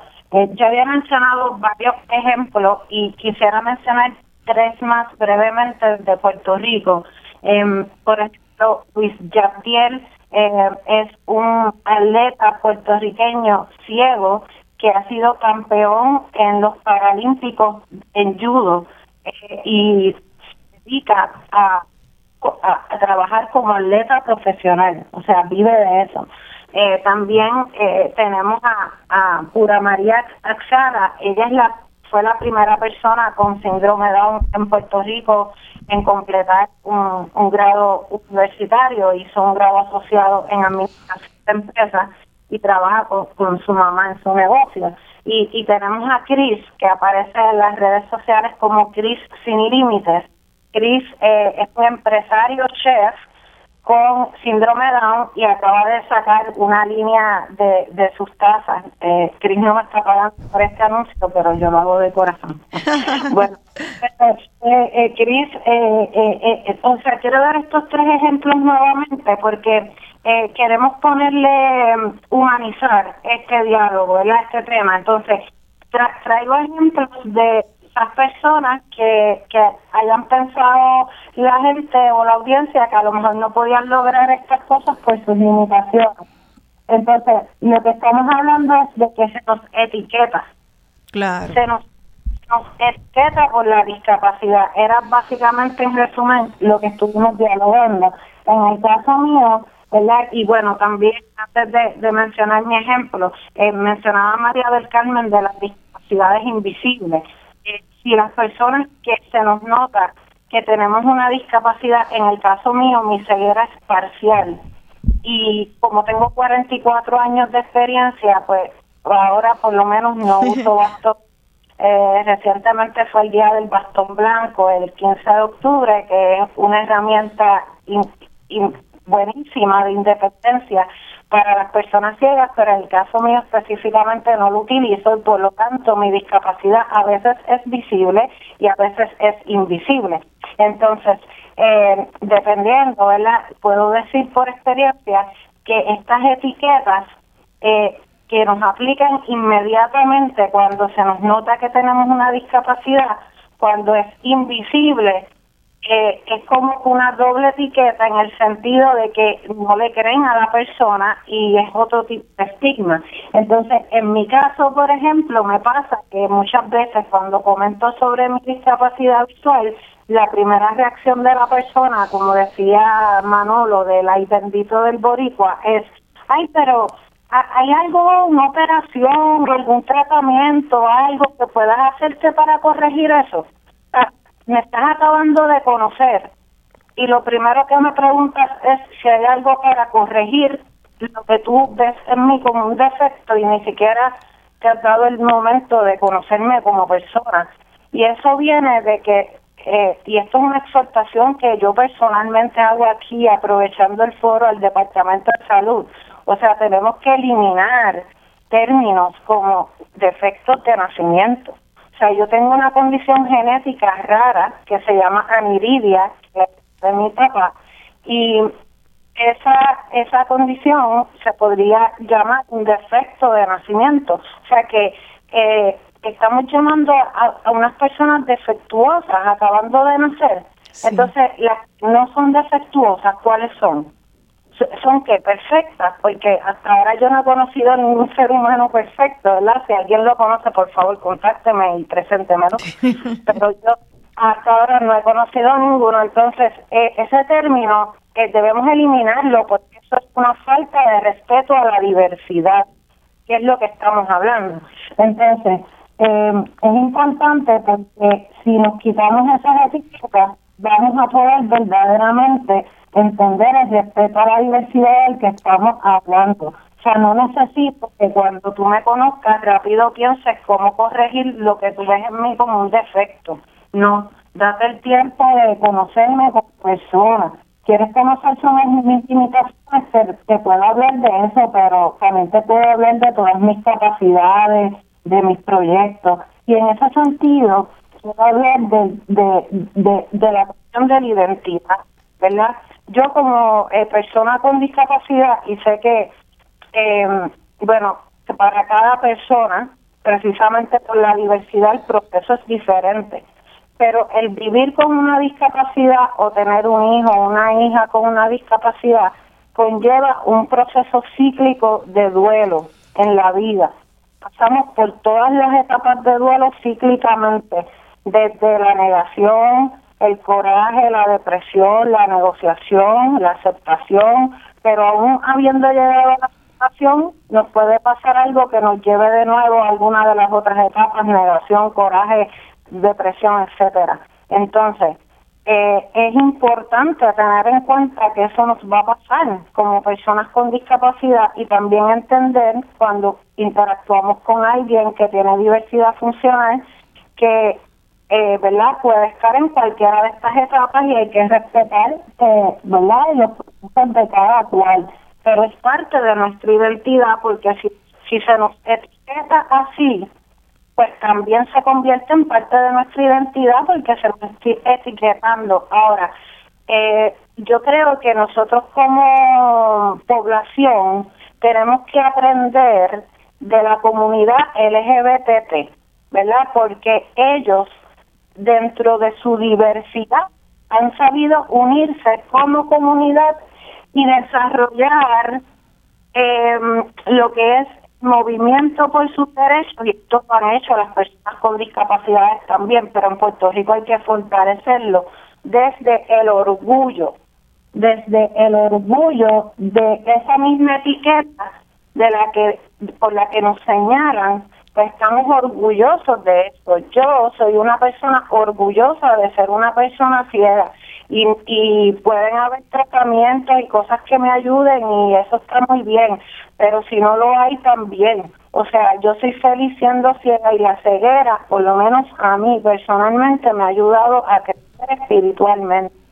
Entonces, eh, tenemos que ver más allá de las etiquetas. Por ejemplo, yo siempre digo que puede haber personas totalmente ciegas con mucha visión y puede haber personas que vean 20-20 y no tengan nada de visión, porque estamos hablando de que mm, la visión no está en la vista, en el sentido de la vista. Por eso, cuando Manolo hace la pregunta de qué usted piensa que es una persona ciega y la pensamiento automático es pensar una persona que no ve, es porque quien ve se limita por la vista. Pero si cerramos los ojos, si la audiencia toma un momento para hacer un ejercicio de introspección y cierra sus ojos y se visualiza al tope de una escalera, sin pasamanos y, y, sin paredes y usted está ahí en el tope con los ojos cerrados, puede estar seguro de que nadie le va a empujar, nadie le va a tocar. Solamente no puede abrir sus ojos y tiene que bajar esa escalera. Usted va a encontrar cómo bajarla sin tener que abrir sus ojos y sin tener que usar la vista. Y, y eh, es solo, solamente un ejercicio para darnos cuenta que la visión no está en la vista. Entonces, ¿qué es una persona ciega? Pues mm, no necesariamente es una persona que no ve, porque si hay alguien con visión, por ejemplo, que es totalmente cierto el profesor Manolo Álvarez, que de hecho su página web, manolo.net, fue la primera página web en la historia de Puerto Rico, antes que cualquier otra. Y eso pues es comprobable. Así que se de, respetar la diversidad y entender que no somos menos por ser diferentes. La diversidad nos enriquece que es, muy interesante porque esto requiere que nosotros tengamos discernimiento, que pensemos sobre la complejidad del lenguaje, de nuestra existencia misma, de la, de la identidad, de que pensemos en conceptos abstractos y profundicemos. Y yo creo que alguien en el foro ahora, mientras ve el Facebook Live, preguntó, pero si yo soy, eh, tengo cojera, ¿es ofensivo que digan que yo cojeo o que yo soy una coja? Eh, ¿Qué tú responderías a eso, Jessica? Oh, mira, bien interesante. Pues voy a responder con a una anécdota que me pasó a mí, ¿verdad? Este, como decía, no es obvio eh, muchas veces el que yo soy ciega porque no uso bastón blanco, no uso perro de guía. Entonces, eh, un día estaba bajando unas escaleras en una agencia de gobierno y a alguien se le ocurrió dejar un, un balde en el medio con agua eh, la persona que andaba conmigo, que no tiene discapacidad visual, no lo vio tampoco. Yo me tropecé, pero no me caí. Y la persona que estaba limpiando me gritó desde abajo, ¿tú eres ciega? O sea, yo me levanté y dije, sí, ¿qué pasó? Ajá. eh, eh, vemos, eh, eh, ve, por, vemos muchas veces las discapacidades como un insulto. Eh, de hecho, eh, por eso una canción que hizo esta servidora para Residente en un momento dado, eh, porque, ¿verdad? Él utilizó unos estereotipos sobre discapacidad en una canción, yo le respondí y después en otra en otra canción respondió diciendo que si se equivocó con los estereotipos, ahora está con Olimpiadas Especiales trabajando en equipo. Y eso es lo que queremos, que la gente pueda los estereotipos que, que no han visto concienticen y podamos crear esa sociedad inclusiva que buscamos, que es una sociedad que respete la diversidad, donde las etiquetas no, no eh, minimalicen, no nos, eh, no nos hagan menos valiosos ante otros, sino que todos tengamos el mismo valor y ese respeto a la diversidad y la sociedad inclusiva a la que nos referimos.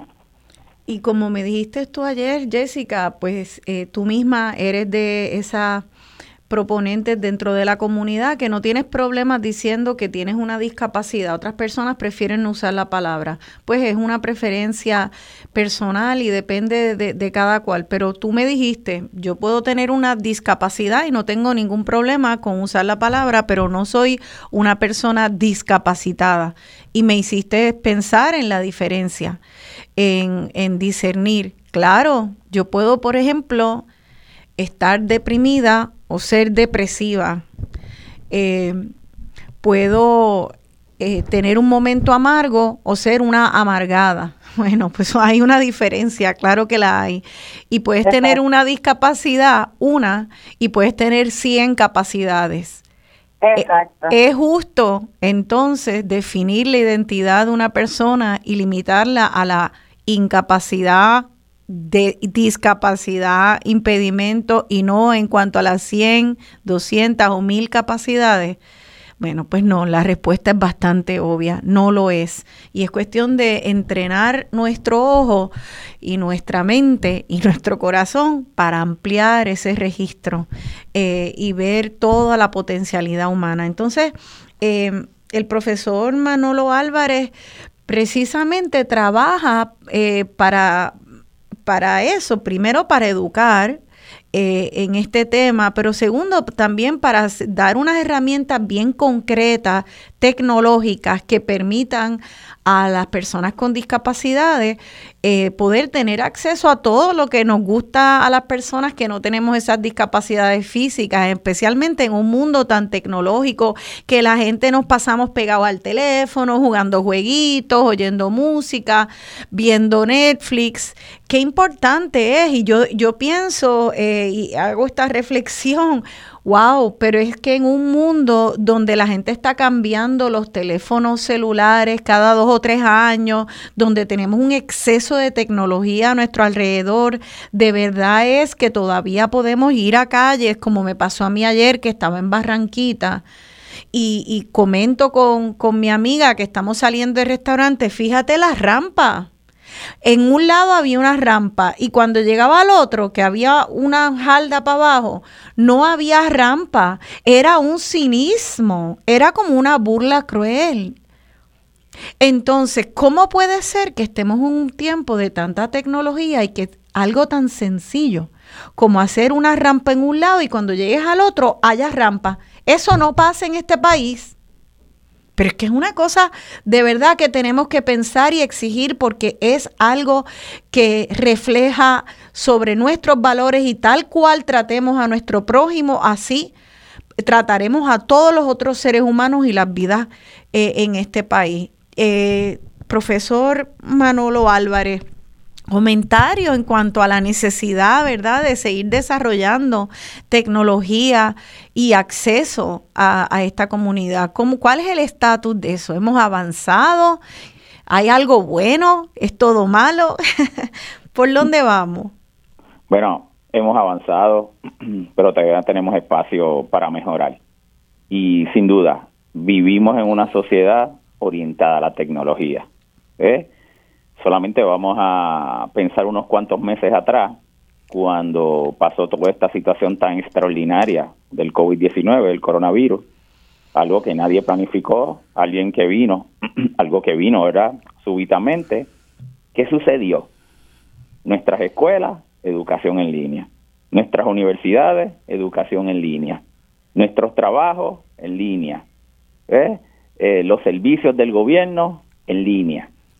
Por lo tanto, que tenemos que vigilar que esa tecnología, lo que se llama la accesibilidad digital, pueda ser accesible para todos. Yo le voy a explicar un, un poquito sobre eso, pero eso demuestra y nos deja claro lo fundamental que es la tecnología, porque el que no tuvo igualdad de acceso a esa tecnología quedó rezagado.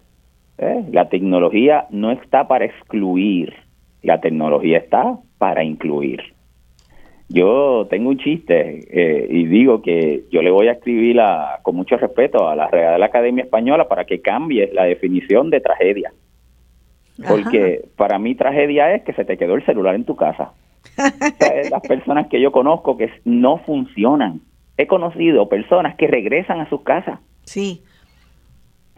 o sea, eh, mire, eh, está conociendo a una, porque yo le confieso, las pocas veces que se me ha quedado, yo regreso a casa y rápido eh, me siento insegura, porque pienso, ay, si se me explotó una goma, o si tengo que, me llama mi hija, o sea, ya se ha convertido como en, en una, una herramienta que nos da seguridad. Sí, sí, y, y fíjate que, ¿por qué usted lo usa? Y por qué nosotros lo usamos nuestra sociedad aquí en Puerto Rico y ese celular significa tanto a nosotros porque nos llena una necesidad. Es práctico, es funcional. Si no, no estaríamos dispuestos a pagar la cantidad que pagamos a final de mes por esa tecnología. Entonces, ese es, el, ese es el impacto que tiene nuestra tecnología. Entonces, para finalizar eh, mi respuesta, voy a hacer una analogía con tu punto. Sí. Fíjate, en cuando hablamos de accesibilidad, muchas personas piensan en la accesibilidad física, que es la primera que generalmente uno, uno conoce. Hay un edificio, pues tiene que tener un elevador o tiene que tener una rampa. Esa es la accesibilidad física como tal, para que una persona en silla de rueda o por un área de movilidad pueda entonces tener ese acceso. Pero nuestro mundo ha cambiado y está lo que es la accesibilidad digital nuestras personas con discapacidad, nosotros utilizamos tecnología, se le conoce como asistencia tecnológica en mi caso, una persona ciega, y voy a usar un celular, un iPhone o un Android, que tiene la pantalla plana, ¿eh? que es una tecnología visual, pero y la gente me dice, ¿y cómo tú puedes usar un celular? ¿Cómo una persona ciega puede usar una tableta? Pues mira, volviendo a esa primera pregunta que yo te hice ahorita, yo lo uso basado en, con mi fortaleza, porque él está pensando de que se usa viendo, No, pues yo lo uso escuchándolo. Hay un programa que es lector de pantalla y me va hablando. O toco la pantalla y él me lee. O lea, o mi voz, uso un asistente de voz, a Siri. ¿Cuántos no, de nosotros no utilizamos esas tecnologías? Por lo tanto, yo uso la tecnología a base de mis fortalezas con esos programas de asistencia tecnológica. Pero se requieren también unas guías. Al igualito que las rampas, se requiere una guía para que cuando se construya tenga una altura que sea la óptima para que una de silla de ruedas la pueda subir y bajar y la altura y todas esas guías técnicas, también la accesibilidad digital, cuando se hace una página de internet, cuando se hace un documento, tienen que seguir con una guía para que eso pueda entonces mis programas de asistencia tecnológica eh, poder tener igualdad de acceso. Por lo tanto, resumiendo mi respuesta, es muy importante la accesibilidad digital porque vivimos en una sociedad orientada a la tecnología y tenemos la gran oportunidad, no como pasó con la accesibilidad física, que cuando llegaron las leyes ya había muchos edificios que no tenían rampa y no tenían edificios. Nosotros con la tecnología tenemos la oportunidad de construir desde cero para hacer ese mundo inclusivo que queremos. Y nos tenemos que ir a la pausa, pero quiero hacer un comentario y también eh, a, la misma vez una pregunta, y es que yo pienso que si se tiene que construir desde cero, desde la rampa hasta la tecnología, debería de ser en consulta con las personas con diversidad funcional y en consideración a cada una de esas diversidades funcionales. Eh, vamos a hablar de eso, cuánto se está incluyendo a las personas con diversidad funcional en nuestra en el diseño de una sociedad más justa, tanto en tecnología como en acceso de, de, instalaciones físicas y también voy a abrir las líneas al público, así que quédense con nosotros que estamos aquí en dialogando con Beni.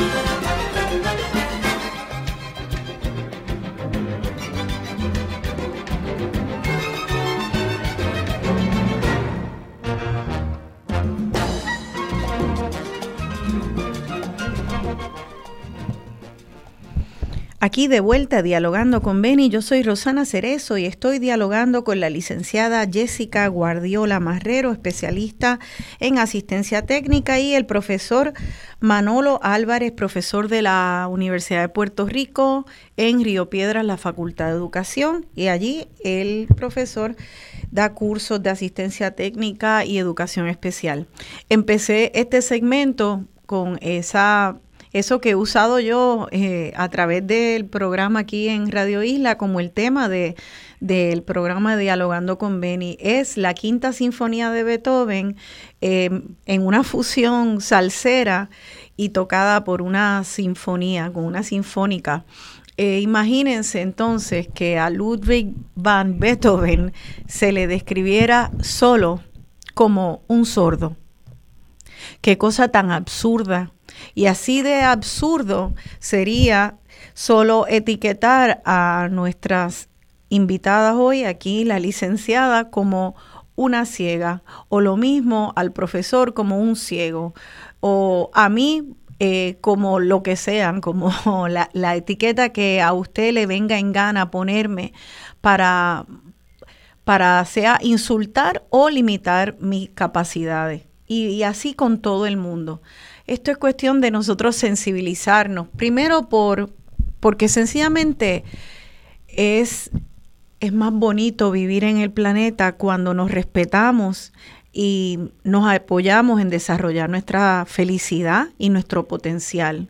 Lo contrario, eh, en realidad es es una porquería vivir en un mundo con gente sin sensibilidad, que están todo el tiempo pisando al de al lado para hacer una burla o para adelantarse ellos. Es malísimo y es la causa de mucha infelicidad cuando actuamos así. Por eso ese es el reto, crecer en nuestra humanidad.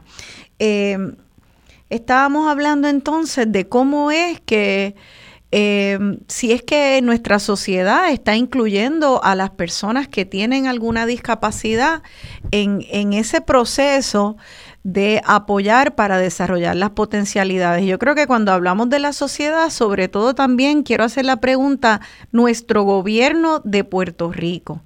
Entonces, como estamos con la licenciada Jessica Guardiola, que es especialista en asistencia técnica, te tiro la pelota dura a ti. Jessica, eh, el gobierno de Puerto Rico, qué oficinas tiene, qué programas tiene para las personas con discapacidad y esos programas están siendo eh, tan efectivos como deben serlo, porque las estadísticas a mí me, me hacen pensar que tal vez no, están, no lo están siendo. Sí, ¿verdad? Como que hasta un, ciego lo puede ver, hasta una persona ciega lo puede ver. Ajá. Eh, mira, yo, yo quisiera comenzar diciendo que eh, la, la, el movimiento, ¿verdad? la comunidad de personas con discapacidad que Estados Unidos han eh, acogido un lema que también aquí en Puerto Rico lo hemos adoptado y quien conoce la trayectoria sabe que esta servidora lo ha adoptado como un lema personal que es nada sobre nosotras y nosotros sin nosotras y nosotros. O sea, eh, que si el gobierno nos incluye, qué programas hay, mira, eh, hay diversos programas que muchos son subvencionados con fondos federales, eh, otros son creados por legislación estatal. en, mira, la, en en el sistema tenemos tres ramas, ¿verdad? O tres poderes. Tenemos el poder legislativo, el que se ha encargado de hacer la legislación. Eh, a nivel de Estados Unidos hay muchísimo, a nivel de Puerto Rico también, una ley de Puerto Rico que se llama la Carta de Derechos.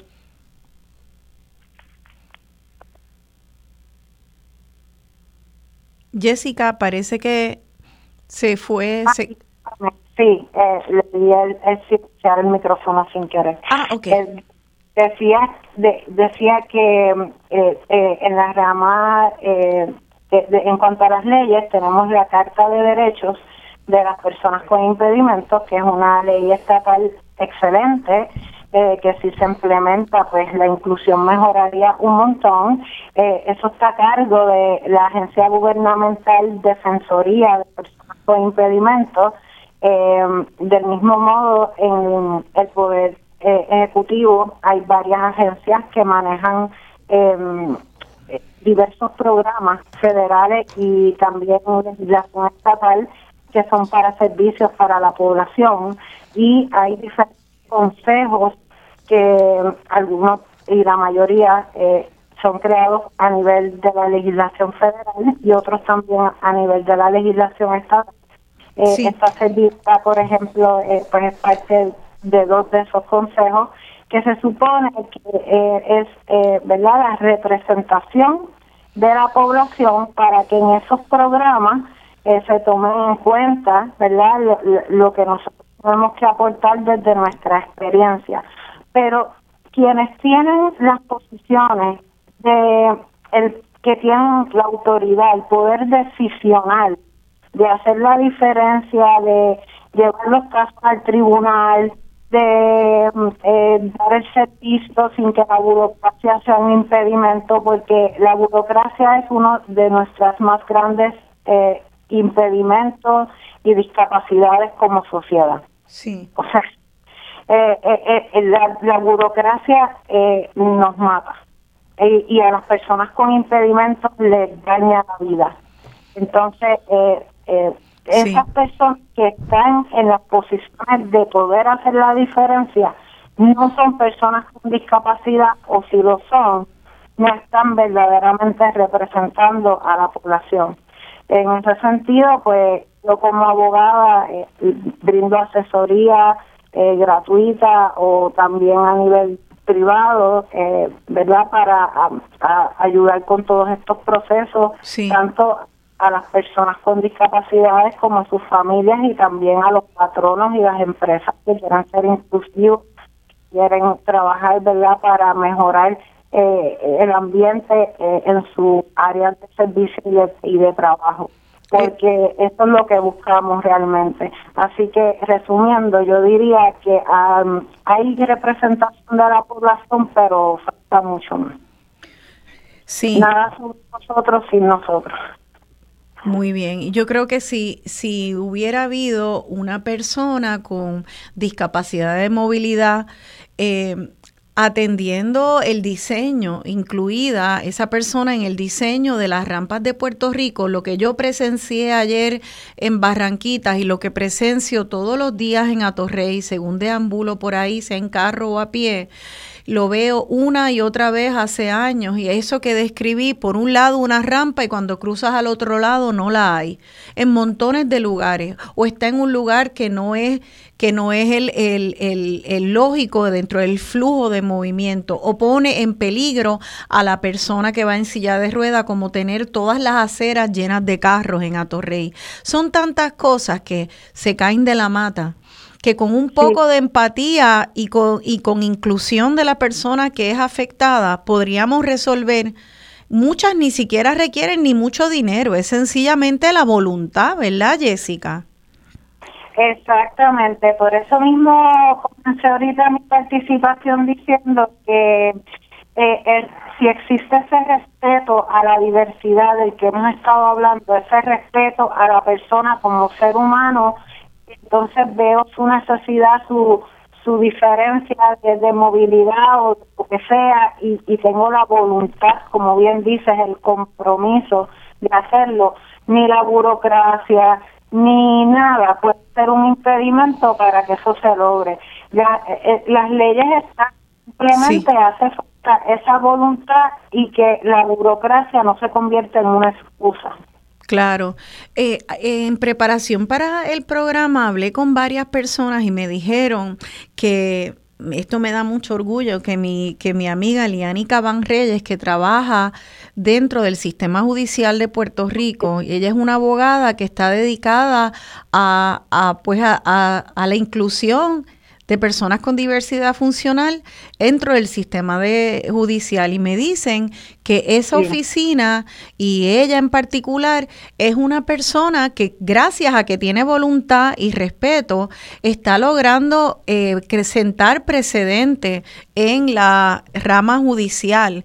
Eso eso me gustaría que, que alguno de ustedes comente porque es como dicen, puede haber muchas leyes, como dijo el profesor Álvarez, pero si no hay las personas dentro del gobierno que le importe implementarlo en el día a día, no sirven de nada, son ley muerta. Tiene que haber personas que le den importancia.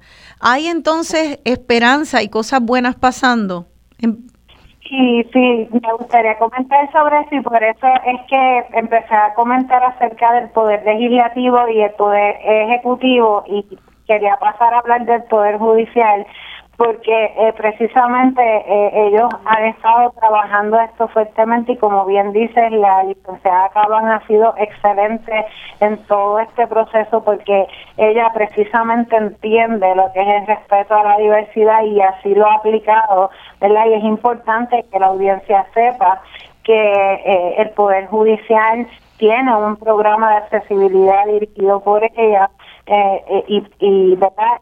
Implementan legislación eh, federal y estatal, y a nivel estatal tenemos una ley de vanguardia que realmente ha sido el resultado del trabajo del licenciado Juan José Troche con la comunidad sorda a través de la Sociedad para la Asistencia Legal, que es una ley, eh, yo diría, novel a nivel del planeta en términos de la accesibilidad en los que modificó las reglas de evidencia de procedimiento civil, criminal, para hacer los procesos judiciales accesibles a las personas con discapacidades en la comunicación. Así que la licenciada Caban ha sido una pieza súper importante para que las personas con discapacidades puedan tener acceso al sistema de justicia de los tribunales de forma apropiada respetando la diversidad como hemos dicho. Qué bien, yo creo que es un ejemplo de que todas y todos, donde sea que estemos, en el área que sea que estemos, podemos ayudar, pues primero educándonos.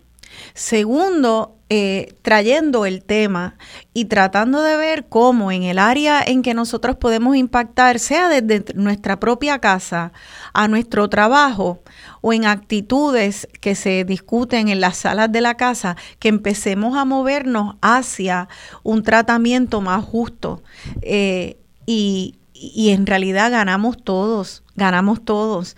Así que qué bueno que hay personas que están haciendo eso dentro del gobierno y en específico dentro de la rama judicial. Espero que eso se siga regando a todas las otras ramas del gobierno y que la Defensoría de Personas con Impedimento pues se ponga las pilas y que qué bueno lo bueno que hace, pero se puede hacer mucho más porque las estadísticas no están hablando bien y las leyes no son suficientes sin voluntad. Voy a dar entonces el teléfono teléfono aquí en Radio Isla para cualquier persona que quiera llamar, hacer preguntas o comentarios. El número aquí en Radio Isla es el 787-292-1703. 292-1703. Creo que ya tenemos una llamada, no había terminado de decir el número, así que qué chévere.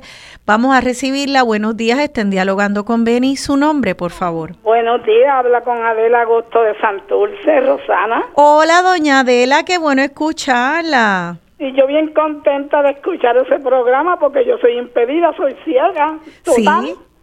Y estoy, ya tú sabes, contenta porque Manolo está ahí, yo lo conozco a él y conozco a Jessica. ¿De veras? sí, yo los conozco a los dos. Qué Ellos saben quién soy yo. Manolo me hizo un favor a mí que me bajó el programa para la computadora de ciego. ¿Y eso yo se lo agradezco a él. Y cuénteme, doña Adela, ¿qué, ¿qué significó para usted eso, el tener ese programa de computadora? ¿Cómo usted lo usa? Pues ella, ella me habla y yo le escribo el nombre, me lo lee y unas que otras cositas que he aprendido un poco porque no como no tengo la práctica de usarla pues uso lo que puedo.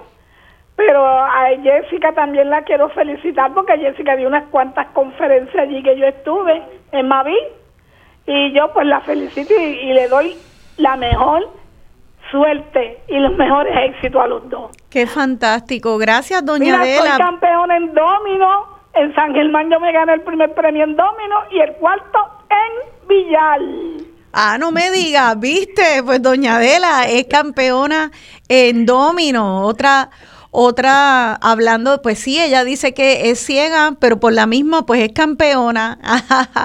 Exacto, es las dos, es ciega y es campeona en domino, son las dos y muchas más cosas también.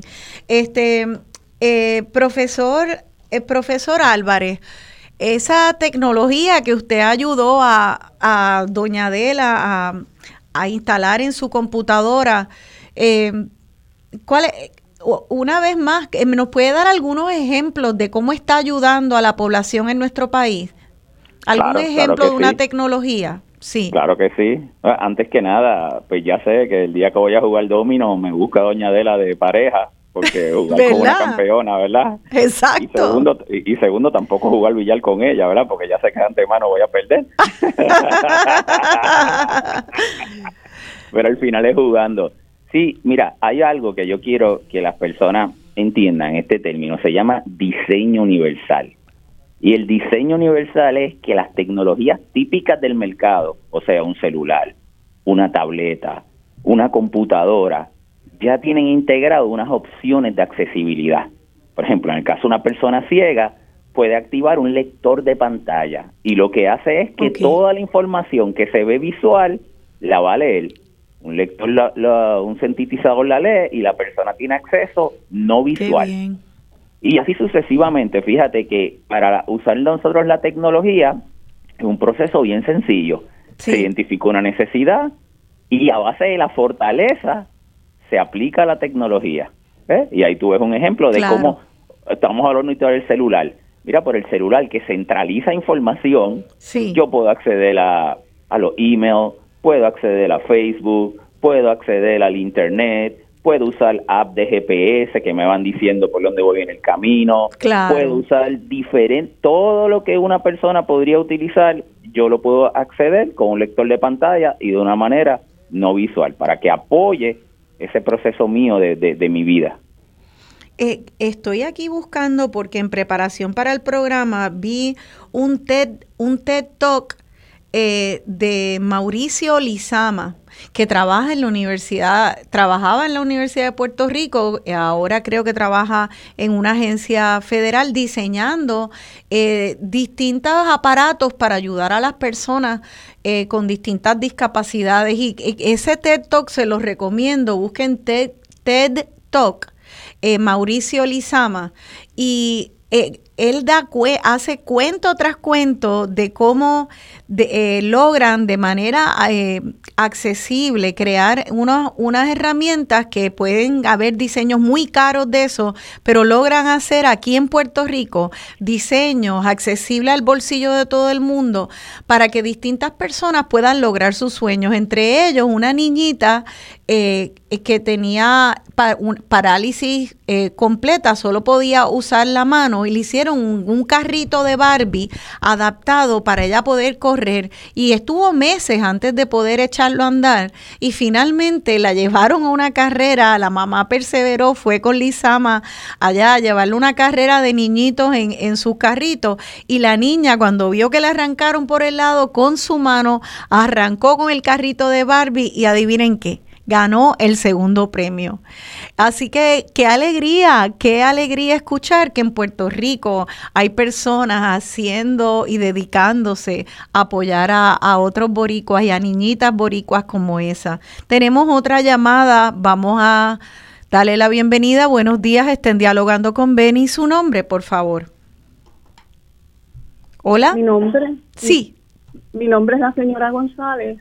Soy de aquí, del área de Guaynabo y aunque no les voy a hablar de tecnología, sí le voy a, comentar lo que ocurre en la calle Carazo. Todos los establecimientos que están allí utilizan la acera y la calle para estacionarse. Yo tengo 73 años para caminar por ahí, me tengo que tirar a la calle. El que vaya en sillón de ruedas o tenga algún bastón, alguna condición, mire, se lo lleva hasta la guagua pública de la ah. ama que pasan por allí. Increíble. Esto es increíble. Ni el gobierno municipal ni la policía municipal no les importamos nada de Se lo digo. Gracias. Gracias a usted, señora González. Y Usted sabe que, que, eso era uno de los temas que obsesionaban a mi papá por la última década de su vida.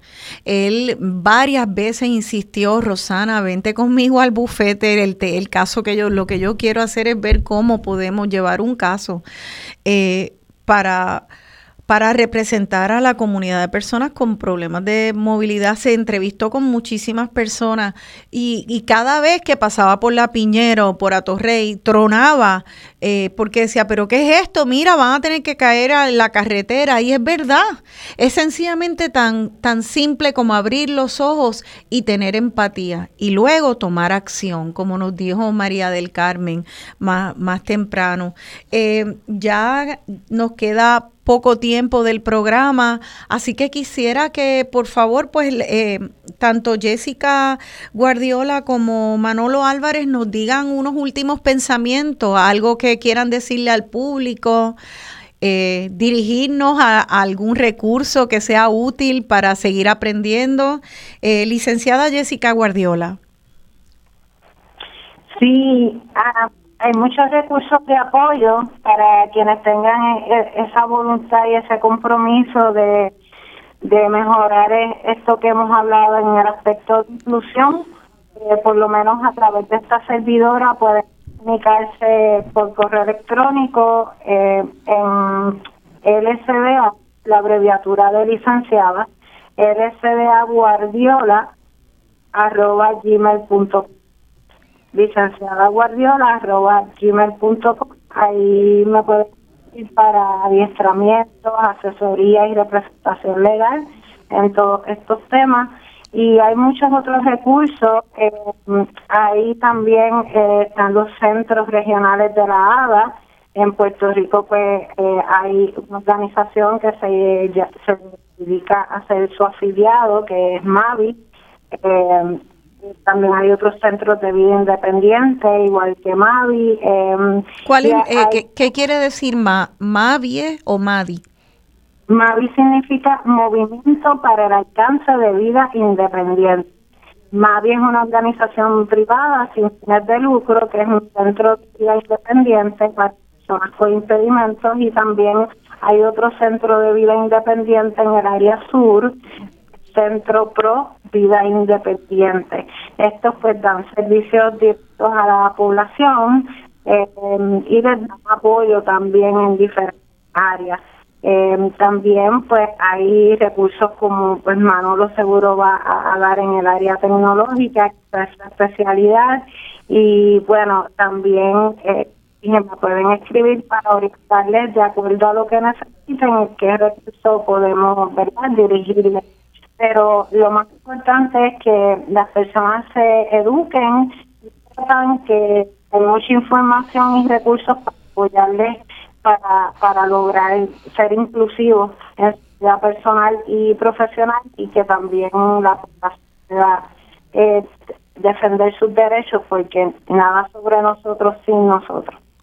Así mismo es, y gracias por decirnos de esos recursos. Centro Pro Vida Independiente, MAVI, Movimiento para Alcance de Vida Independiente, y pues eh, la, la dirección electrónica de la licenciada Guardiola, que es licenciada lcda guardiola arroba gmail.com.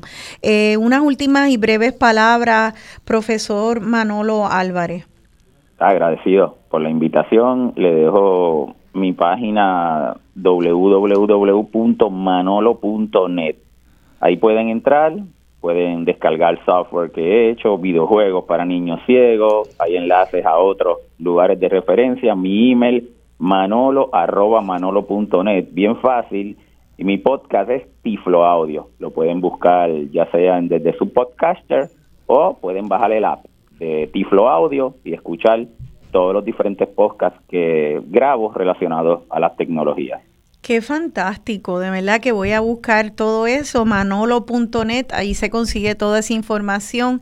Gracias a ambos por ser boricuas activistas de la justicia, de los derechos humanos, para que nuestro país pueda desarrollar en cada uno de sus ciudadanos y ciudadanas eh, su mayor potencial para ser felices y ayudarnos unos a los otros a pues a tener una mejor patria, una patria de justicia, de productividad y de salud.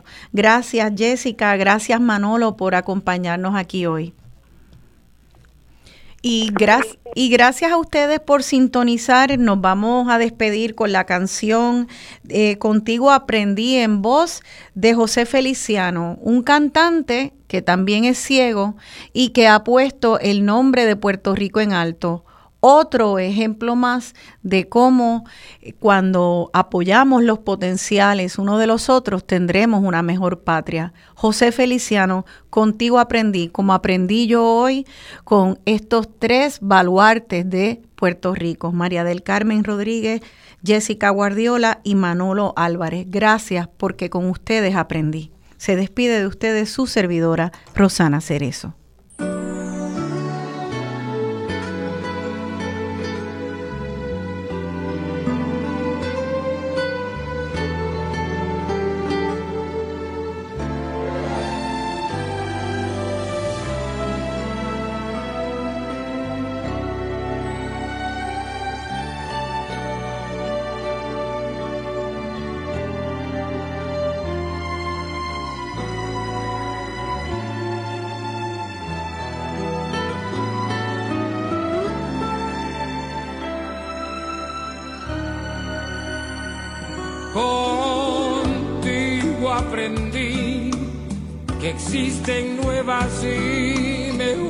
Emociones. Contigo aprendí a conocer un mundo nuevo de ilusiones. Aprendí que la semana tiene más de siete días, a ser mayores mis contadas alegrías, a ser dichoso, yo contigo lo aprendí.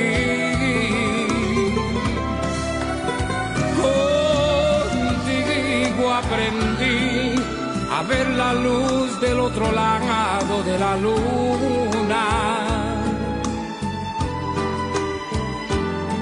Contigo aprendí que tu presencia no la cambio por ninguna.